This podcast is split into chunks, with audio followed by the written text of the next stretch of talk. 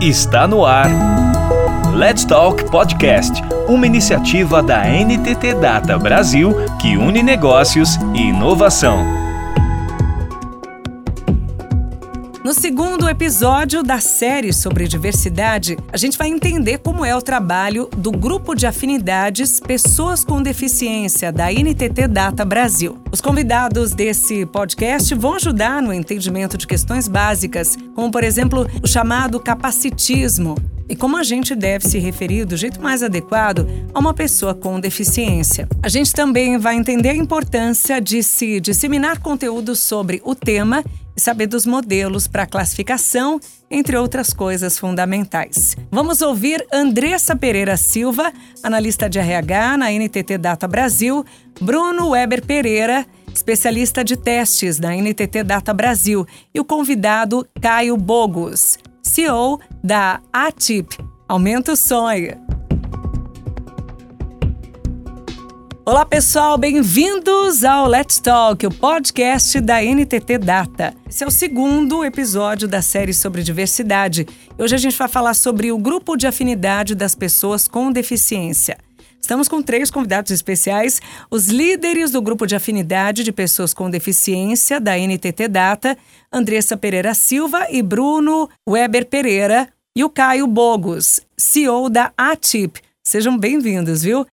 Olá, eu sou a Andressa, sou analista de diversidade aqui na NTT e sou uma das líderes do grupo de afinidade de pessoa com deficiência.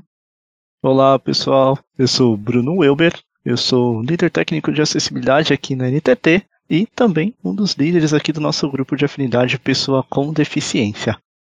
É, obrigado aí primeiro o convite da NTT, eu sou Caio Bogos, é um dos fundadores da TIP, que é uma startup de impacto social que é parceira da NTT Data aí no sentido de diversidade e inclusão. Então, obrigado, é um prazer estar aqui nesse podcast com vocês.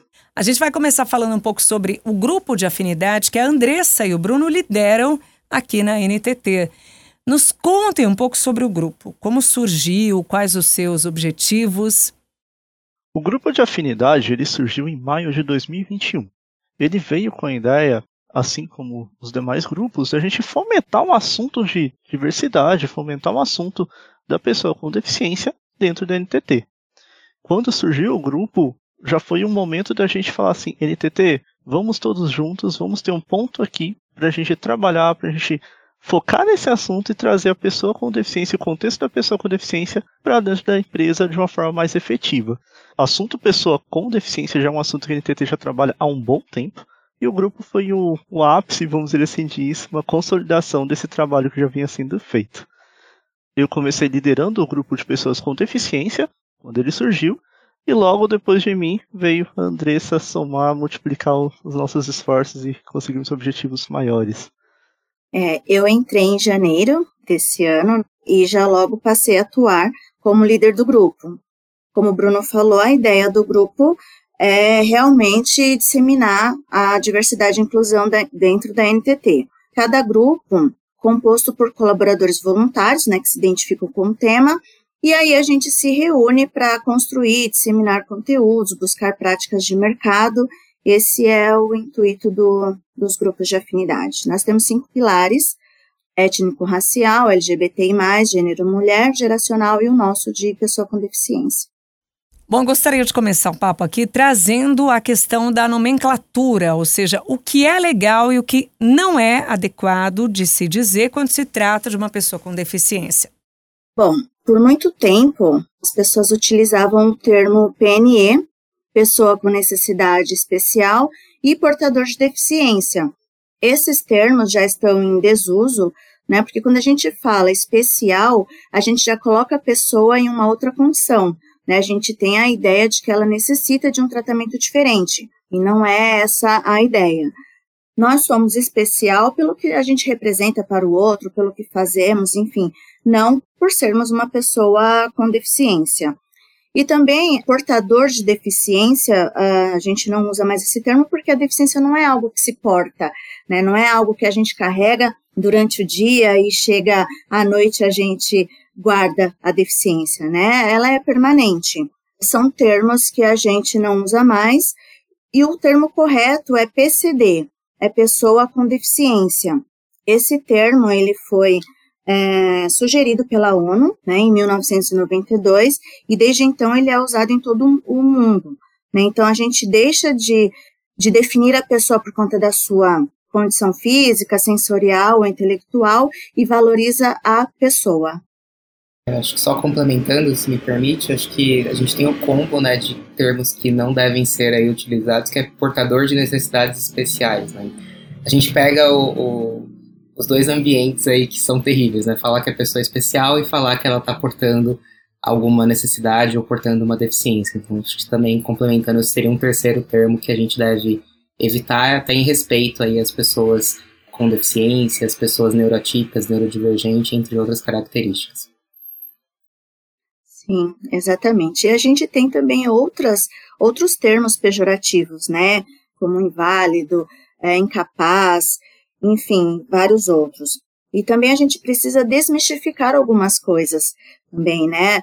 É, acerca da, das deficiências, como por exemplo a ideia de que todo surdo sabe libras, e isso não é, não é verdade, né? Também o termo é, surdo-mudo, a gente está falando de duas deficiências, não apenas uma, são coisas que a gente precisa desmistificar e a melhor solução para isso é realmente a convivência e o conhecimento. Né? A gente sabe que o conhecimento é, nos deixa mais aberto para a diversidade e nos ajudam com todas essas questões.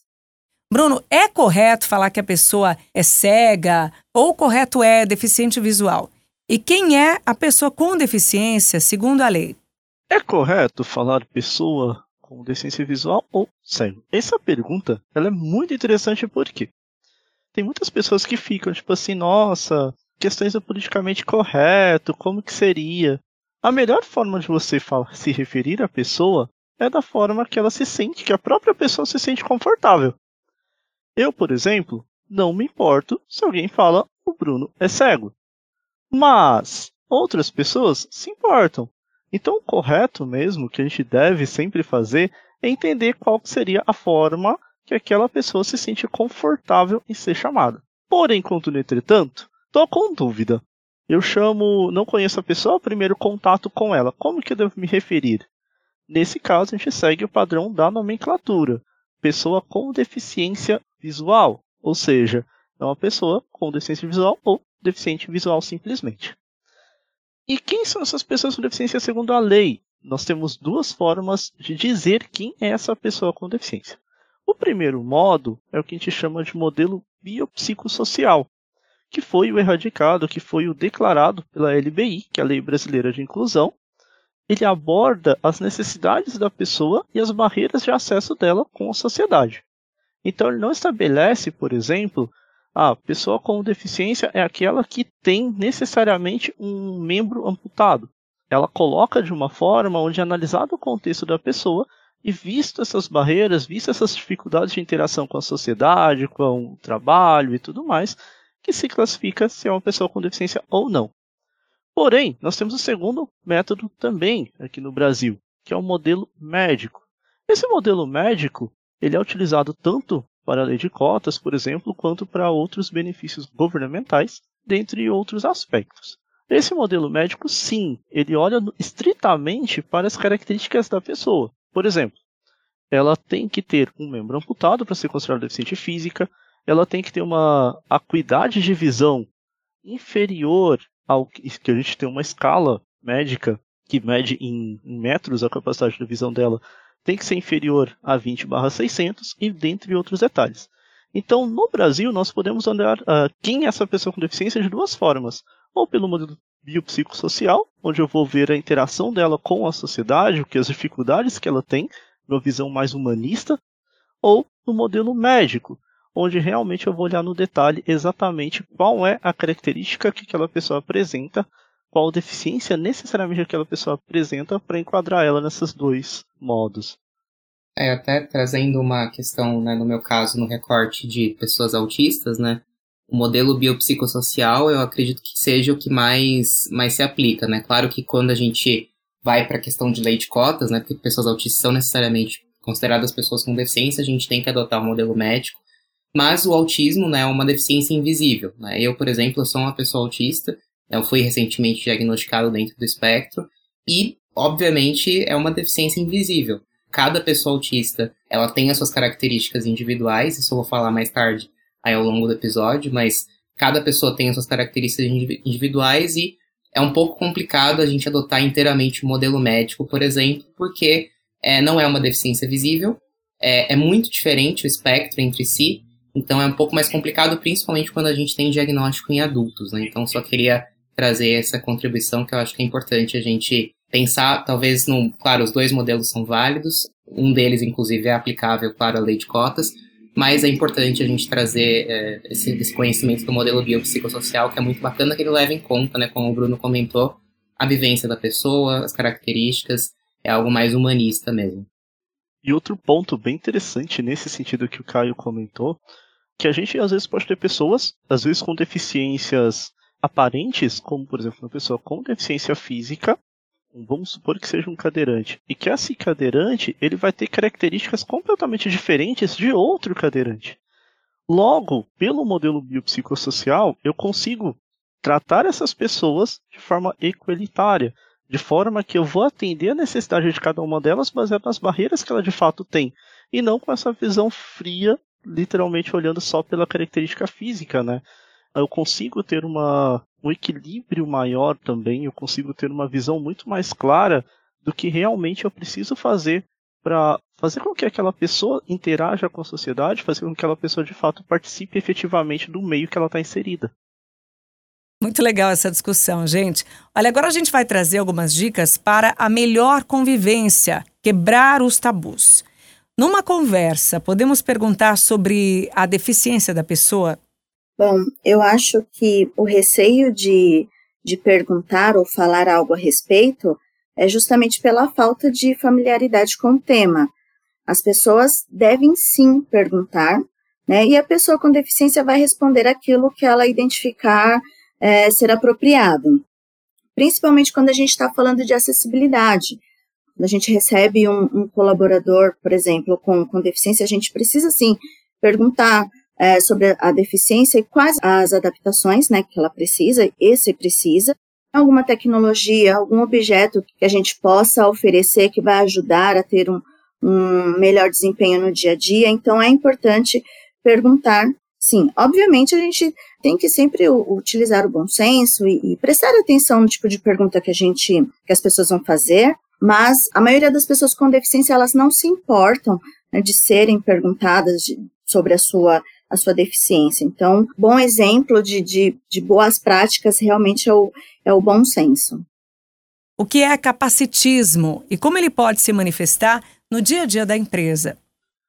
O capacitismo ele é um um mal, vamos dizer assim, que infelizmente a gente, de forma inconsciente, comete no nosso dia a dia. Um preconceito que a gente comete no dia a dia. O que, que é exatamente o capacitismo? Capacitismo é quando eu, a partir das minhas vivências, a partir do meu olhar, a partir da minha forma de pensar, julgo as capacidades de uma outra pessoa. Ou seja, é quando eu, a partir do meu ponto de vista, digo se uma pessoa é capaz ou não de fazer algo. Quando eu digo que aquela pessoa pode ou não entregar, por exemplo, um, resultado efetivo no projeto que ela está inserida. O capacitismo, de certa forma, ele é muito triste porque a gente comete ele de uma forma que a gente acaba não realmente não percebendo. Como, por exemplo, quando a gente vê uma pessoa com alguma deficiência fazendo algo normal do dia a dia, como indo trabalhar. E a gente olha para aquela pessoa e fala: Meu Deus, que herói! Né? Ele está saindo da casa dele mesmo com deficiência e está indo trabalhar. Ou quando nós encontramos uma pessoa na rua, aquela pessoa naquele momento não está precisando de ajuda, mas a gente insiste com ela: Não, você precisa de ajuda. Eu quero te ajudar. Você tem que aceitar a minha ajuda. São todas situações onde a gente acha que está fazendo certo, onde a gente acredita que nossa, eu estou fazendo uma coisa legal, eu estou reconhecendo o valor daquela pessoa, eu estou querendo ajudar ela, e na verdade não. Nós estamos julgando que aquela pessoa, por ser uma pessoa com deficiência, o fato dela estar indo trabalhar já é algo muito maior, é algo muito mais intenso para ela, e, e, por isso que ela está sendo uma heroína. E a pessoa ali que eu quero ajudar de qualquer forma na rua, por exemplo, que não está precisando, é porque eu estou julgando que ela naquele momento precisa de ajuda e que ela não consegue fazer o que ela está fazendo.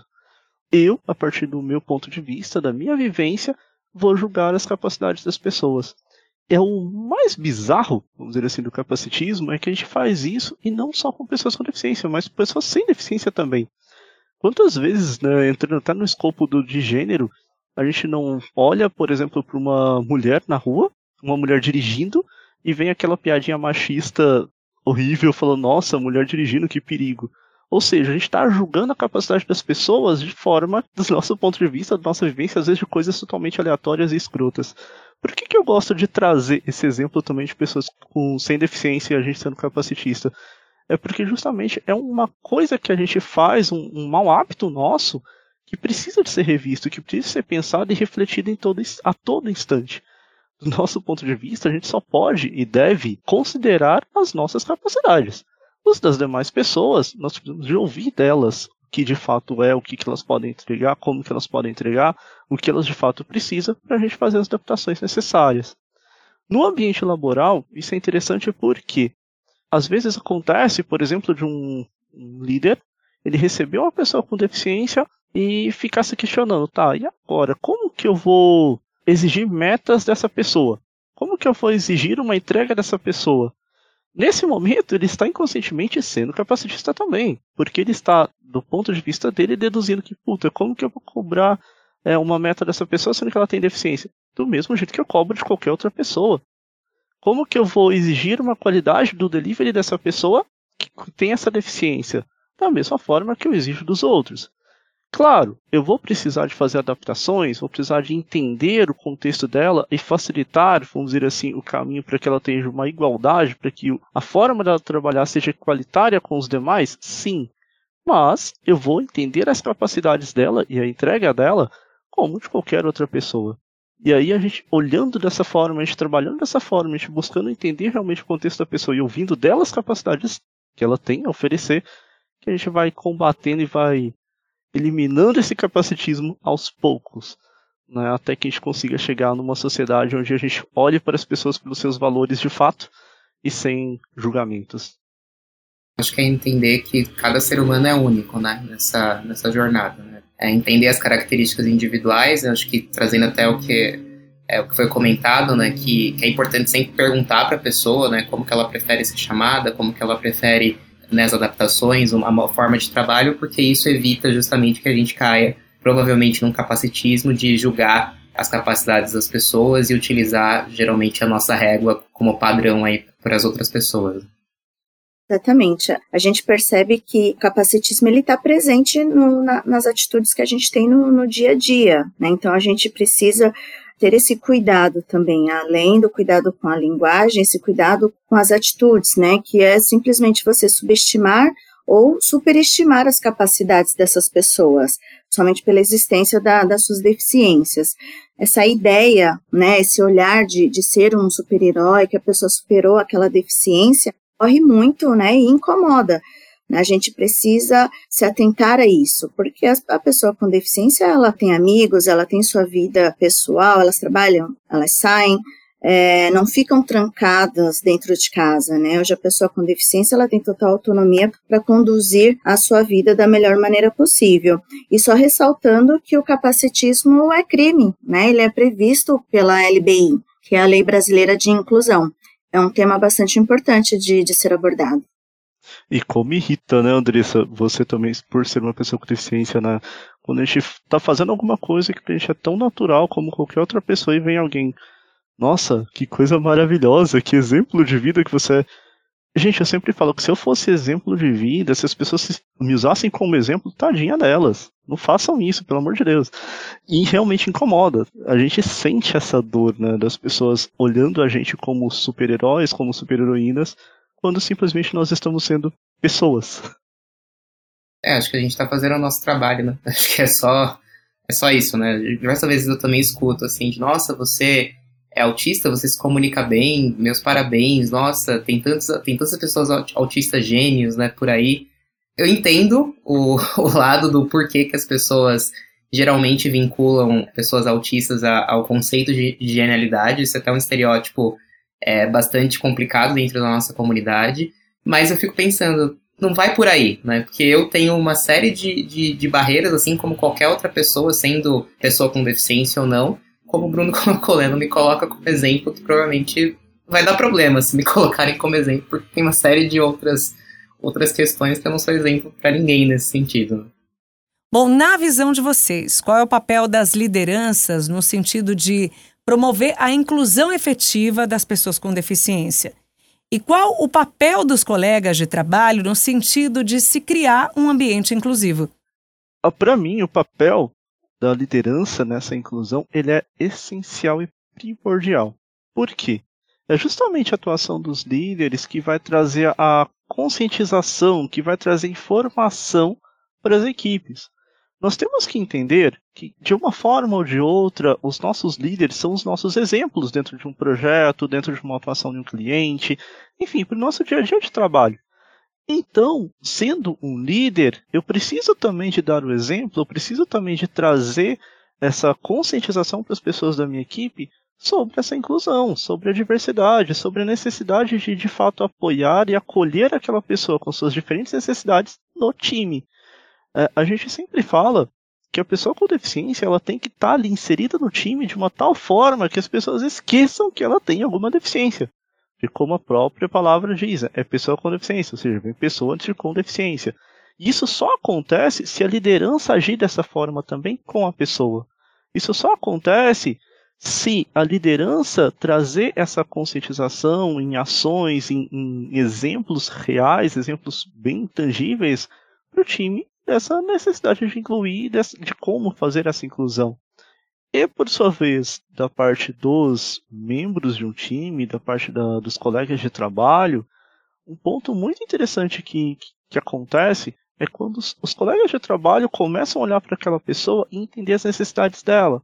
E começa a questionar também o meio, a questionar as pessoas, a questionar a situação, considerando as necessidades dela. É quando a empatia ela começa a funcionar, quando a empatia começa a se estabelecer de uma tal forma que se um colega de trabalho, falando do meu caso especificamente, que sou deficiente visual, se um colega manda uma foto, por exemplo, num grupo do WhatsApp ou num grupo do Teams sem descrição, um outro colega, antes mesmo de eu ver a imagem, vai falar: Ei, escreve a imagem aí, você está esquecendo da acessibilidade. Fundamental a participação também dos colegas de trabalho nesse sentido, de entender as necessidades da pessoa e fomentar essa cultura, incentivar essa cultura e cobrar essa cultura naquele meio onde está inserida.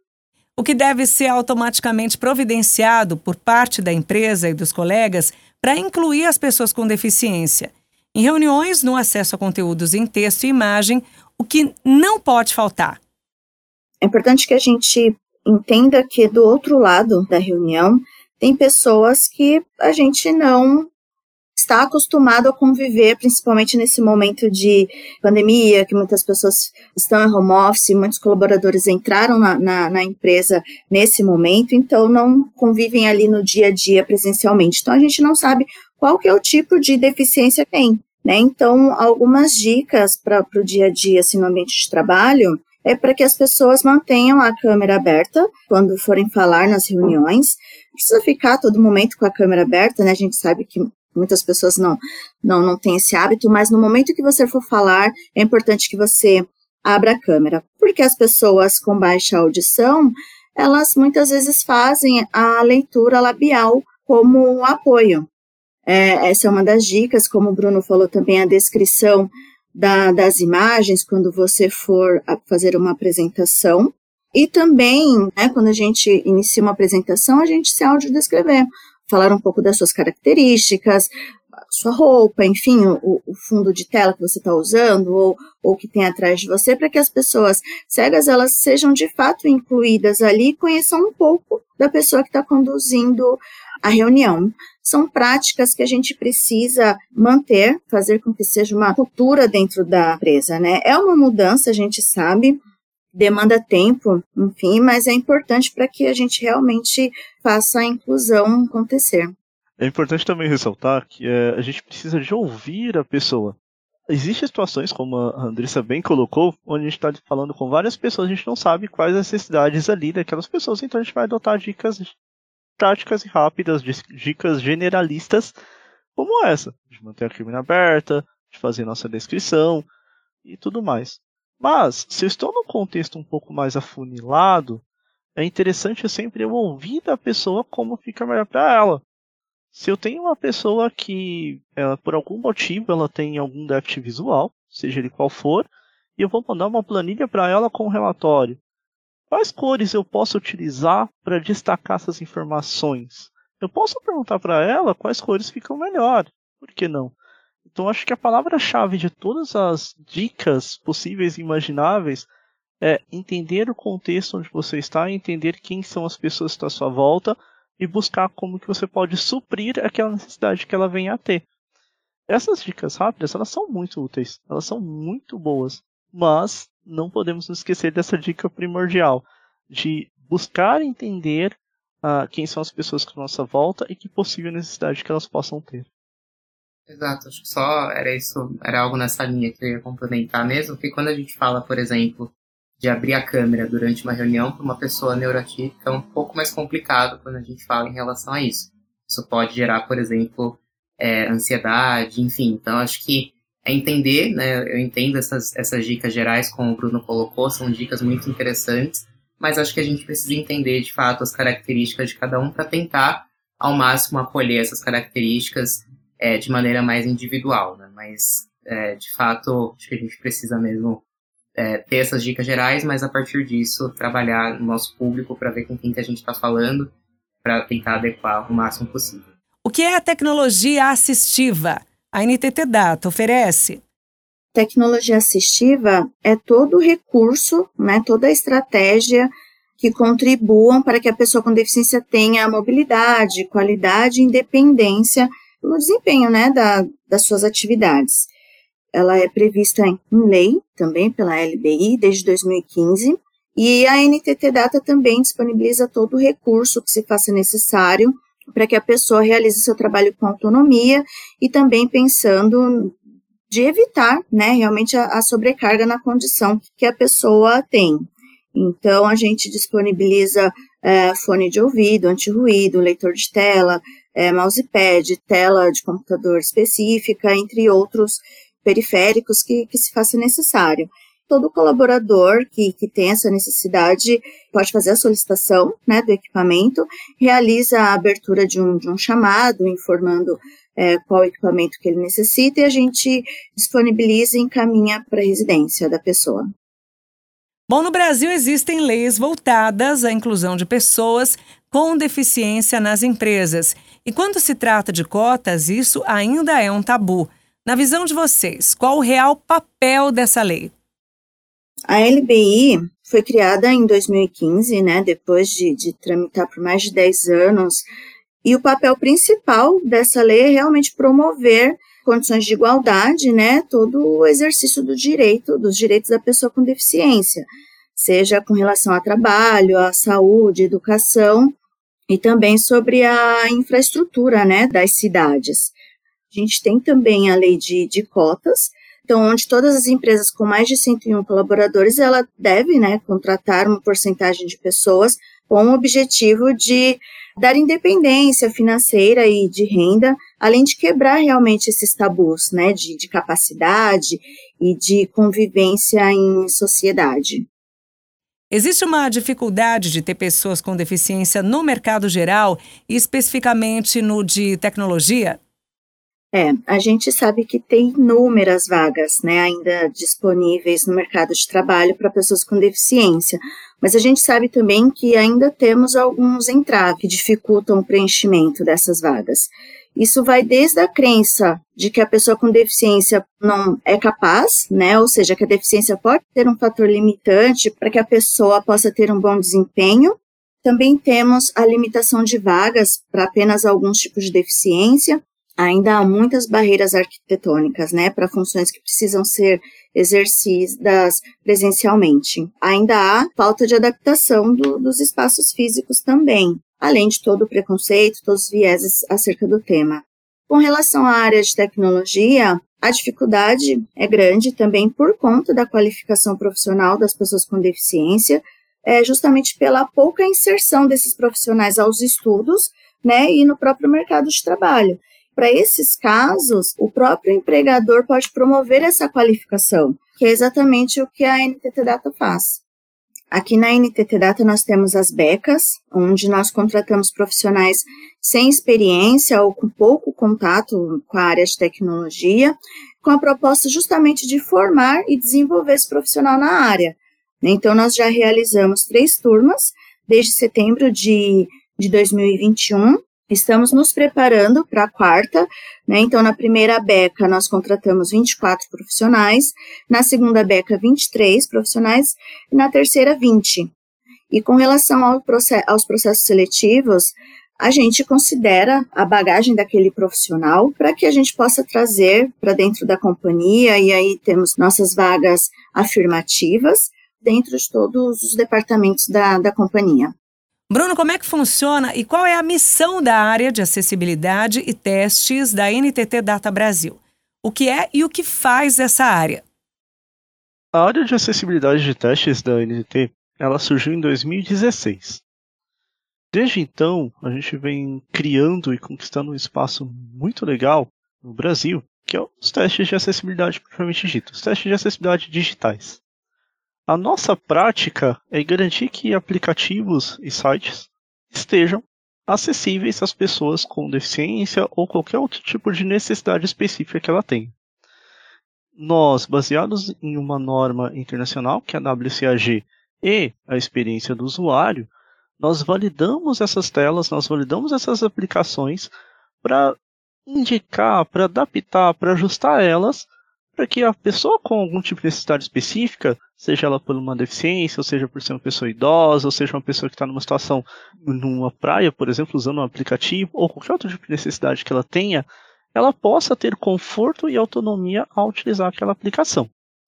O que nós fazemos é pegar uma tela, nós submetemos essa tela a uma série de validações com uma dupla de analistas, e aí uma pessoa com deficiência e uma pessoa sem deficiência, e baseado nessas validações que eles fazem, que vão considerar a WCAG, que é essa norma internacional, e a experiência do usuário, a interação com a tecnologia assistiva, nós geramos ali um relatório com apontamentos com itens que devem ser melhorados para a gente garantir que as pessoas vão ter autonomia para consumir aquele produto ou aquele serviço. Nós possibilitamos que as pessoas com algum tipo de necessidade específica tenham acesso consigam consumir, consigam é, utilizar serviços na web, serviços digitais com autonomia. Isso pode ser uma pessoa que, por um motivo qualquer, naquele momento, está, por exemplo, com uma dificuldade visual, e aí pode ser porque ela tem realizado um exame de visão, por exemplo, foi no oftalmologista e está com o olho dilatado, ou até mesmo uma pessoa que realmente não tem a visão. Eu também abordo as necessidades das pessoas no sentido de física, eu posso tanto atender uma pessoa com deficiência física nos membros superiores, por exemplo, por não ter braço, não ter a mão, algo do tipo, até uma pessoa que por algum motivo está segurando uma sacola e naquele momento tem que usar o smartphone, tem que usar uma tela com uma mão só. Nós, da área de acessibilidade, nós temos esse propósito. Garantir que as aplicações, garantir que os serviços digitais vão estar de fato acessíveis a todas as pessoas, independente das suas necessidades, garantir que as pessoas, independente da característica que ela tenha como pessoa, ela consiga consumir aquele produto ou aquele serviço com plena autonomia. Nós hoje né, temos uma equipe de mais de 100 pessoas atuando totalmente com esse tema né, aqui no Brasil e somos reconhecidos aqui no Brasil como a maior consultoria nessa área. Falando especificamente do autismo, uma temática muito forte atualmente, a gente convidou o Caio para falar um pouco sobre a ATIP, uma hub que conecta profissionais no espectro autista e empresas. Caio, conta para a gente um pouco sobre a atuação da ATIP e qual a sua importância. Bom, a ATIP é um, é um hub, né, como a gente se posiciona, um hub neurodiverso. Né, então, a gente, nós somos uma startup de impacto social que busca conectar empresas incríveis, né, organizações incríveis como a NTT, da, NTT Data, com a nossa comunidade neuroatípica. Né? E aí dentro da comunidade neuroatípica a gente tem pessoas autistas, pessoas com TDAH, entre outras características. Mais especificamente do autismo, né, é, até trazendo aqui alguns números, né, a gente tem é, mais 70 milhões de pessoas autistas ao redor do mundo, né, 2 milhões de pessoas somente no Brasil, e provavelmente esse número deve ser atualizado com a questão do censo agora do IBGE, que incluiu uma pergunta sobre o autismo. e 85% da nossa comunidade está fora do mercado de trabalho. Né? Então, eu acho que a TIP justamente busca, né, no nosso dia a dia, né, através de conexões, né, por meio de conexões com empresas bacanas como a NTT, é justamente tentar ajudar nesse gap, né, melhorar esse gap de profissionais uh, no mercado. Então, a gente tem como, como propósito justamente esse. Como foi a participação do time da NTT Data no evento Autismo Tech? Bom, é, foi incrível, né? Acho que a, a NTT Data a gente já tem uma história bastante interessante aí já há pelo menos dois anos. É, o Autismo Tech é uma das nossas soluções de conexão entre empresas incríveis e a nossa comunidade. É, a gente já faz esse evento há mais ou menos quatro anos, né? Pelo menos da forma que ele está atualmente. É, na verdade, a gente foi criado durante o Autismo Tech, né? A TIP, como startup, foi criada durante a primeira edição do Autismo Tech, que foi organizada na época pela minha faculdade. E aí, a partir da segunda edição, a gente assumiu e deu essa cara, de fato, de uma solução para empregabilidade. E a NTT Data é uma parceira desde a terceira edição, que a gente fez em 2021. A NTT Data fez toda a parte de capacitação na trilha de testes e qualidade de software, é, isso na terceira edição. Nessa edição, eles continuam, né, em 2022, como empresa patrocinadora. Então, é uma participação super bacana, né? A NTT é uma das empresas mais participativas aí dentro do escopo do Autismo Tech. E de fato a gente vê o impacto sendo gerado, né? Tanto para as pessoas internas, né? Por meio dos nossos conteúdos, palestras que a gente sempre acaba levando para as empresas patrocinadoras do Autismo Tech, quanto para o mercado como um todo, né?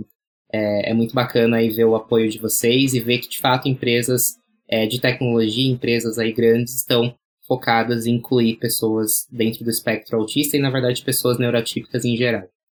A gente trouxe profissionais realmente da área de testes que, que ministraram né, uma formação para 20 pessoas. Participamos também do hackathon no final do evento, tivemos um sócio jurado na, na banca e também contratamos né, profissionais. Estamos indo para uma próxima parceria esse ano, né, Caio? Recomendo para quem não assistiu a abertura oficialmente ou conferir no nosso canal do YouTube, que esse momento super bacana. Caio, sobre o espectro autista, o que você pode nos dizer sobre esses profissionais que gestores e líderes precisam saber? Como apoiar, o que observar para ter certeza, na medida do possível, que a pessoa tem um ambiente e suporte que precisa? Primeiro ponto, a gente precisa ter a, a noção né, de que cada pessoa autista é uma pessoa autista. Tem uma máxima bastante conhecida aí na nossa comunidade que diz que quando você conhece uma pessoa autista, você conhece uma pessoa autista. Né? Então não dá para a gente é, generalizar, né? Todo autista é igual, todo autista vai fazer determinada coisa, ou todo autista tem determinada barreira. Né? Então a gente, claro, tem algumas características mais gerais, né, que a gente vê em grande parte das pessoas da comunidade em certos graus, mas a gente não consegue é, adotar um padrão né, de comportamento, afinal a gente está falando de um espectro, né? Então por isso que fala até o transtorno do espectro autista. Mas tem algumas dicas né, mais, mais gerais aí para pessoas líderes serem mais acolhedoras, é justamente entender as características individuais, né? Então, se ela prefere ou não é, abrir a câmera, por exemplo, para falar, para se comunicar, qual é a forma de comunicação preferencial dela, porque a gente tem pessoas autistas que preferem se comunicar por voz, é uma preferência, tem pessoas que preferem se comunicar por texto, né, que tem algum, algum tipo de barreira em relação à parte da, da fala, né, alguma barreira verbal. É, então, é de fato entender, né, sentar com a pessoa, entender quais as características individuais, né, e indo para uma parte mais generalista, né, se a gente é, for falar em dicas gerais, a questão de figuras de linguagem, evitar né, usar figuras de linguagem com pessoas autistas, né, porque geralmente a gente entende as coisas muito de forma literal. Claro que pessoas vão ter graus, é, graus diferentes em relação a isso, mas geralmente a gente tem a questão da literalidade como uma das características é, e também sempre é, é, evitar a questão de quebra de expectativa, né? O que a gente fala de previsibilidade. Então, sempre trabalhar com a previsibilidade das coisas. Por exemplo, ah, marcou uma reunião, não vai conseguir comparecer naquela reunião, tenta avisar com uma certa antecedência para a pessoa reprogramar, entre muitas aspas, essa, essa ação que ela teria que tomar daqui, por exemplo, uma hora. Né? Que teria que ser feito fazer essa reunião, não vai ter mais a reunião, então vamos. Não, não existe mais esse compromisso. Sei que né, no, no, ambiente de tecnologia que a gente vive, né, um ambiente bastante dinâmico, é difícil a gente às vezes ter essa previsibilidade, mas a gente pode tentar ao máximo nesse sentido para deixar a pessoa autista o mais confortável possível. Diria que mais esses dois pontos, né, a questão de figuras de linguagem, procurar usar uma linguagem mais objetiva, mais direta, e também a questão de tentar ser o mais previsível e trabalhar com menos uh, mudanças abruptas aí de programação, né? trabalhar com uma rotina nesse sentido.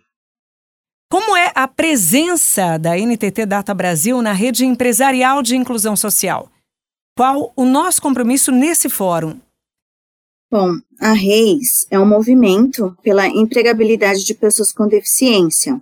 Essa rede foi criada em 2012 né, e tem realmente o objetivo de reunir empresas para promover essa inclusão no mercado de trabalho. Existem fóruns para que haja compartilhamento de conhecimentos e boas práticas entre essas empresas, parcerias e projetos para o tema. A gente se tornou signatário em junho desse ano, realmente com o intuito de criarmos esse ambiente mais inclusivo, né, para que a gente também possa transformar positivamente a vida desses profissionais com deficiência. E aí a gente se comprometeu com um pacto que possui alguns compromissos o comprometimento da autoliderança, desenvolvimento de políticas e procedimentos, promover uma cultura e ambiente eh, inclusivo né, e acessíveis para todas as pessoas com deficiência, comunicação e, e educação para os nossos colaboradores, nesse sentido de, de letramento, para que as pessoas possam conhecer mais sobre o tema também, todos os direitos e deveres também, e incluir, de fato, a questão da deficiência na estratégia da empresa. A gente está bem feliz com essa parceria com a Reis, porque é, é um movimento bastante importante e foi realmente um marco aqui para a NTT. Bom, a gente está chegando ao fim desse episódio. Gostaria de agradecer muito a presença da Andressa, do Bruno, do Caio. Quero agradecer imensamente a participação. Estou bem feliz. A gente sabe que quando a gente fala de inclusão é um tema novo, né? Mas a gente sabe que demanda ainda mais um passo de cada vez para a gente de fato mudar a sociedade. Cada um fazendo o seu pouquinho ali, um dissemina para o outro, a gente vai construindo uma sociedade mais justa e equilitária, né, para todas as pessoas. Quero agradecer muito também a oportunidade de estar aqui falando sobre esse tema que muito me encanta tratar da inclusão, tratar das pessoas com deficiência, falar sobre acessibilidade são coisas que estão literalmente no meu DNA. Então agradeço muito a oportunidade e agradeço vocês que nos ouviram até aqui. Vamos semear, vamos semear a inclusão, vamos semear a acessibilidade. Cada sementinha que a gente planta, em cada atitude nossa, por menor que seja, faz uma grande diferença lá na frente. Muito grato. Bom, então também agradecer aí a, o convite né, da, da NTT Data pela parceria né, junto com a TIP, junto no Autismo Tech. É, e de fato acompanho o Bruno aí na, na, na fala, né? A gente é, semear aí essa questão de diversidade e inclusão e trago, além disso, a questão de ser interseccional, né? A gente pensar é, a diversidade como algo interseccional, não um recorte ou outro, né? Mas sim que cada pessoa tem uma experiência, vivência e recortes únicos que é o que fazem né, dela esse ser humano único que é, o, que é a nossa sociedade composta. Né? Então, trazer a questão de interseccionalidade é super importante aí para essa discussão e agradeço bastante ao espaço que foi aberto e para quem ouviu até agora. Abraço. Obrigada a você que nos escutou até aqui. E fique ligado nos próximos episódios da série sobre diversidade no Let's Talk Brasil. Até a próxima! Você ouviu Let's Talk Podcast, uma iniciativa da NTT Data Brasil que une negócios e inovação. Toda semana tem novidades por aqui. Até lá!